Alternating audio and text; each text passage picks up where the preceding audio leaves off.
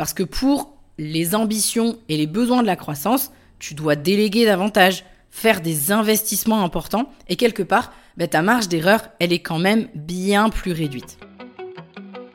Bienvenue sur Vision, le podcast qui parle business, entrepreneuriat, mindset et développement.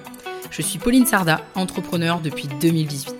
Mon objectif est de te faire comprendre qu'à partir du moment où tu prends tes responsabilités, tout est possible.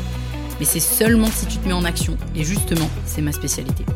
Alors si tu veux construire et développer ton business tout en restant focus sur l'essentiel, tu es au bon endroit. Save the date pour un rendez-vous par semaine, seul au micro ou accompagné d'un ou plusieurs invités. On démarre maintenant avec l'épisode du jour. Gros disclaimer avant de démarrer cet épisode. Mon objectif n'est pas d'étaler des chiffres ni de me faire mousser.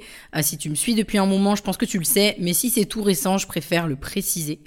Ensuite, l'objectif n'est pas non plus de me plaindre, simplement d'afficher aussi ce dont personne euh, ne te parle parce que c'est moins glam, moins hype, moins sexy de le dire. Ensuite, c'est pas arrivé du jour au lendemain, c'est progressif, ça prend du temps, mais c'est possible. Maintenant que les bases sont posées, on peut démarrer. Déjà, pourquoi j'ai voulu faire cet épisode? La raison principale, c'est parce que je constate que trop d'entrepreneurs idéalisent la vie des uns et des autres et qu'ils n'ont pas forcément conscience de tout. Alors, ça ne veut pas non plus dire que la vie des gens que tu suis sur les réseaux sociaux, c'est de la merde en vrai, hein mais en tout cas, tu vois pas tout et c'est important de le savoir et de pas l'oublier. Et puis, sur les réseaux sociaux, bah, on choisit aussi hein, ce qu'on veut partager et c'est pas un détail. Ensuite, ça me paraît quand même important de savoir à quoi t'attendre si tu veux développer ton business et le faire croître au-delà d'un modèle indépendant. Et ça, c'est aussi tout le sujet de l'épisode. Je précise d'ailleurs que rester sur un modèle indépendant et l'optimiser à son max, c'est très bien aussi. Il n'y a pas une ambition qui est plus louable que l'autre.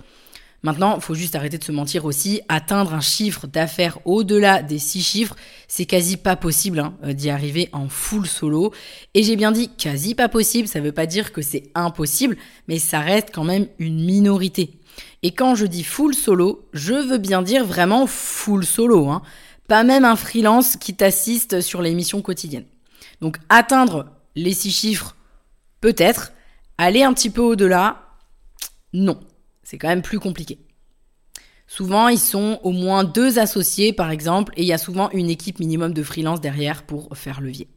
Parenthèse fermée. Donc, les deux objectifs d'aborder ce sujet aujourd'hui sur le podcast, c'est, pour résumer, un, de te montrer la réalité. Faire du chiffre, c'est bien, mais c'est pas si facile que ça non plus, et c'est pas la belle vie tout le temps. Et deux, avoir une idée de ce à quoi tu peux potentiellement t'attendre si tu as pour ambition de croître au-delà de l'indépendance. Et encore une fois, je préfère le répéter, c'est ok de vouloir rester full indé. C'est aussi une forme d'ambition. Déjà, je pense que c'est important de faire un petit tour quand même sur les idées reçues des business à six chiffres. Je vais mettre des guillemets euh, sur le web tout particulièrement. Tu réussis tout en un claquement de doigts. Alors, euh, j'ai envie euh, de vous d'écrire là, tu vois, sur un tableau faux, en gros, parce que pour en arriver là, je connais pas beaucoup d'entrepreneurs qui n'ont pas connu d'échec du tout. Par définition, tu as essayé plusieurs choses pour en arriver là, et parmi ces essais, bah, tu as aussi raté. Et ça fait partie du processus. Autre idée reçue, tout est plus facile pour toi, euh, tu es entouré d'une équipe. Alors, on va y venir après, parce qu'avoir une équipe, c'est aussi beaucoup de responsabilités. Autre idée reçue, t'as beaucoup d'argent, donc c'est clairement la belle vie. Alors, il va falloir apprendre à faire la différence entre chiffre d'affaires et rémunération, mais aussi trésorerie disponible. Parce que, il faut le savoir, tous les entrepreneurs dits à six chiffres n'ont pas forcément beaucoup de trésorerie disponible. Hein. Donc c'est à ne pas confondre avec la rentabilité non plus, avec ce qui reste sur le compte, etc. etc. Alors, pour les besoins de l'épisode, j'ai identifié et décliné six grandes responsabilités qui peuvent se cacher derrière un business de service à six chiffres et il y en a probablement beaucoup d'autres que je ne cite pas, c'est non exhaustif. La première, c'est la pression financière que je rattacherai au seuil de rentabilité qui augmente, parce que pour les ambitions et les besoins de la croissance, tu dois déléguer davantage, faire des investissements importants et quelque part, bah, ta marge d'erreur, elle est quand même bien plus réduite. Je précise, le seuil de rentabilité, en gros, bah, c'est tout simplement la somme d'argent que tu dois faire pour pouvoir payer tes charges et ton salaire compris dedans. J'insiste sur le salaire parce que te payer, te rémunérer, bah, ça doit pas être une option. Et si jamais tu veux aller plus loin sur le sujet, je te renvoie à l'épisode 3 table ronde que j'ai fait avec LMK Training si ça t'intéresse. Donc, exemple, pour que euh, tu puisses bien comprendre, il y a un an, tu n'avais que toi à payer. Et puis, il y a six mois, tu avais toi et deux autres freelances et des outils à payer. Et aujourd'hui, tu as toute une équipe, un salarié, des outils plus performants, etc. Et donc là, en gros, ton seuil de renta, il est passé peut-être de 5 000 euros par mois, il y a un an, à 20 000 euros maintenant. Ah oui, je sais, hein. Là, tout de suite, ça peut donner des frissons. Et pourtant, quand tu payes tout à la fin du mois, les 20 000, ils parlent très vite, je peux te le dire. Et donc, ça veut dire que tu dois, entre guillemets, t'imposer de faire minimum 20 000 euros de chiffre d'affaires par mois pour pouvoir payer tout le monde, etc. Donc, t'imagines bien que tu as quand même une pression supplémentaire. Je vais pas rentrer dans le détail du niveau de trésorerie parce que en fonction de ça, tu peux aussi te permettre d'avoir des mois avec plus de sorties que de rentrées. Euh, faut, juste que ça soit maîtrisé, mais je vais pas rentrer dans ce détail-là, donc je te, je te ramène à l'épisode 3 euh, où on a parlé finance. La deuxième responsabilité que j'ai identifiée, c'est le stress de devoir toujours faire mieux pour montrer l'exemple. Autant d'un point de vue de l'audience que de ton équipe. Au niveau audience, j'ai la sensation de devoir toujours faire mieux, hein, pour ma part, et je parle pour moi, de devoir être infaillible et de genre tout réussir. Et ça, c'est une énorme pression. Alors après, je sais, hein, euh, c'est peut-être une pression qu'on se met nous-mêmes, c'est même pas peut-être, c'est même sûr, hein, mais elle est quand même là dans le fond. Au niveau de l'équipe, c'est quelque chose que je fais beaucoup, je partage régulièrement avec l'équipe comment je me sens, etc. Et euh, j'ai pour le coup aucun mal à le faire, mais ça a ses limites. Euh, au fond, j'ai quand même la pression de devoir, entre guillemets, me montrer forte parce que partager mes moments plus down, mes états d'âme, bah, ça touche mon équipe et ça peut impacter les résultats de mon entreprise. Donc, ouais, je peux pas non plus faire ce que je veux avec ça. Donc, on aura beau dire qu'il faut se montrer vulnérable, surtout hein, qu'on en entend beaucoup parler euh, en management. Au fond, tu peux pas totalement l'être. Enfin, en tout cas, c'est là pour le coup, c'est vraiment mon avis. Et ça renforce ce sentiment de solitude que tu ressens face à toutes ces responsabilités, justement. La troisième responsabilité dont je veux te parler, c'est celle de prendre les décisions et particulièrement de prendre les bonnes rapidement et efficacement. Et on ne parle pas ici de petites décisions, même si en vrai il n'y a pas de petites décisions, mais tu as compris un peu l'idée. Je vais te donner un exemple, ça peut être des investissements qui n'étaient pas prévus, mais qu'il faut que tu les fasses maintenant parce que tu te retrouves un peu euh, au pied du mur et tu dois prendre ces décisions, tu dois faire cet investissement qui n'était pas prévu. Ça peut être faire le choix de remplacer quelqu'un de l'équipe qui a un souci personnel et pourra visiblement pas être là pendant peut-être plusieurs semaines et ça a un impact financier, hein, parce que quand euh, tu as quelqu'un de ton équipe qui est freelance et qui est malade, bon bah ok, tu le rémunères pas. En revanche, quand c'est un salarié, tu as un reste à charge. Donc il faut arbitrer ses choix et se demander, ok, est-ce que je prends quelqu'un, mais euh, ça va être une somme à sortir qui n'était pas prévue, ou est-ce que je dispatche la charge de travail à l'équipe? Est-ce que je prends une partie? Enfin, tu vois, toutes ces questions-là, et il faut agir vite, surtout dans ces moments-là. Ça peut aussi être te séparer de quelqu'un parce que euh, bah, ça fonctionne plus. Et plus tu prends du temps à te séparer de quelqu'un avec qui ça ne fonctionne pas, plus ça devient un problème aussi. Donc il faut prendre une décision rapide, encore une fois. Ça peut être aussi bah, changer de stratégie parce que les chiffres sont pas bons et là aussi il faut agir vite. Bref, beaucoup de décisions en fait. Et ça, c'est la grosse différence quand même quand tu passes de solo à équipe. Tu as des choix à arbitrer et ton job, ça devient en grande partie euh, bah, de prendre des décisions. Alors je dis pas que t'as pas de décision à prendre quand t'es indé, hein. je suis passé par là, j'ai été indé, j'avais des décisions à prendre, mais les décisions sont quand même différentes.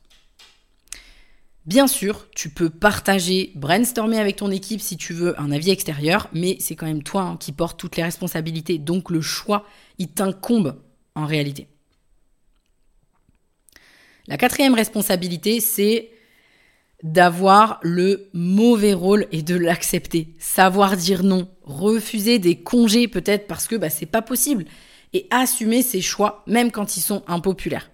Et d'ailleurs, j'en profite pour rebondir là-dessus en te disant que si aujourd'hui tu as du mal à l'idée, je vais mettre euh, des guillemets, surtout qu'en plus, euh, clairement, c'est pas mon métier, hein, le management. Moi, j'apprends comme tout le monde, mais je te donne un petit peu avec mon expérience.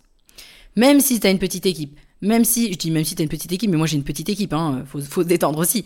Mais voilà, plus on a de personnes et plus, euh, bon bah voilà, la partie managériale et leader, l'idée, elle, devient un peu plus euh, complexe. Donc même si tu as juste une personne avec toi, à partir du moment où tu as des relations de travail, de collaboration, et que tu n'arrives pas à t'imposer, à dire non, ce genre de choses, je te recommande le livre Avoir le courage de ne pas être aimé. Tu le trouveras assez rapidement en le recherchant euh, sur Internet. Et ça, bah, ça fait partie de tes responsabilités aussi parce que savoir dire non, savoir t'imposer, euh, prendre des décisions qui sont parfois impopulaires, ça rejoint un peu euh, faire des choix juste avant, prendre des décisions, mais particulièrement quand elles sont impopulaires justement. Sauf que c'est ton rôle aussi quand tu es chef d'entreprise de faire tout ça. Parce que bah, tu as aussi une entreprise à faire tourner et des arbitrages à faire. Et je peux te le dire par expérience, quand tu veux juste être gentil, tu rends service à personne et encore moins à ton équipe, même si ça paraît genre contre-intuitif de dire ça. Et honnêtement, moi aujourd'hui, j'ai beaucoup de mal à trouver un juste milieu entre posture de chef d'entreprise, prise de décision, transparence, humain, parce que clairement, quand je refuse un jour de congé, faut pas croire ça, genre ça me fait pas plaisir quoi. Ça me fait pas plaisir. Je le fais parce que c'est pour l'intérêt de l'équipe, c'est pour tout le monde, etc. Et parce qu'il y a des raisons. Mais je le fais pas parce que ça me fait plaisir. Je pas, voilà. Mais c'est quand même, je, je dois le faire quoi entre guillemets.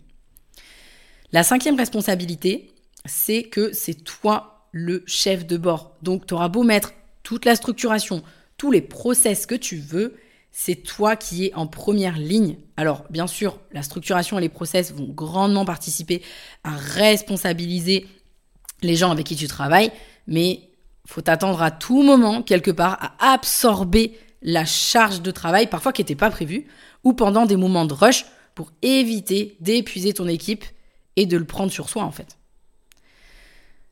Je côtoie beaucoup d'entrepreneurs et peu importe le niveau et le step business, même bien plus élevé que le mien, au moment où j'enregistre cet épisode, cette responsabilité, elle bouge quand même pas beaucoup. Elle évolue, elle s'optimise, mais elle est là. C'est toi le capitaine à bord du bateau, hein. malgré toute la bonne volonté que tu vas mettre dans la structuration. Et enfin, la sixième et dernière responsabilité, c'est celle d'avoir la charge mentale du bien-être de ton équipe et des résultats de l'entreprise. Après, encore une fois, ben, ça se travaille, ça s'optimise. Tu peux mettre en place des éléments externes, mais aussi internes pour faire baisser cette charge mentale-là. Mais elle est là, hein, un peu tapis dans l'ombre, et elle vient te taper sur l'épaule régulièrement.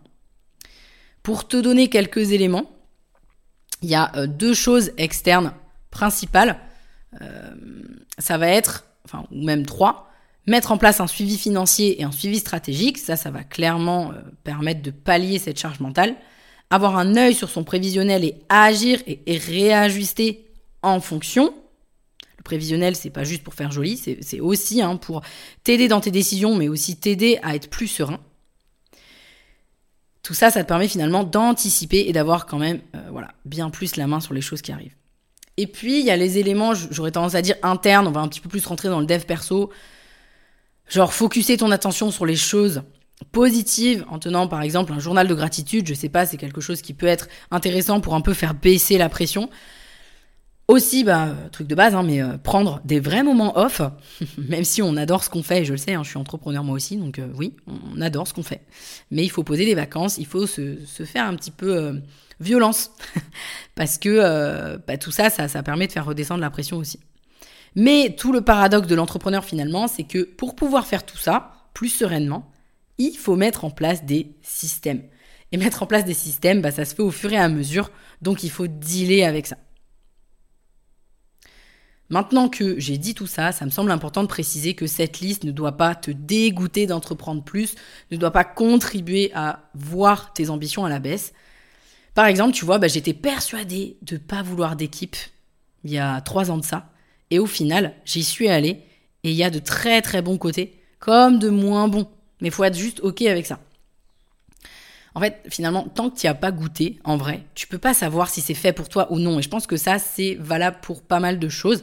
Donc ce serait dommage de passer à côté, à côté finalement, si c'est quelque chose qui te fait envie de faire croître ton activité, que tu as un message à faire passer et que tu as besoin de l'étendre.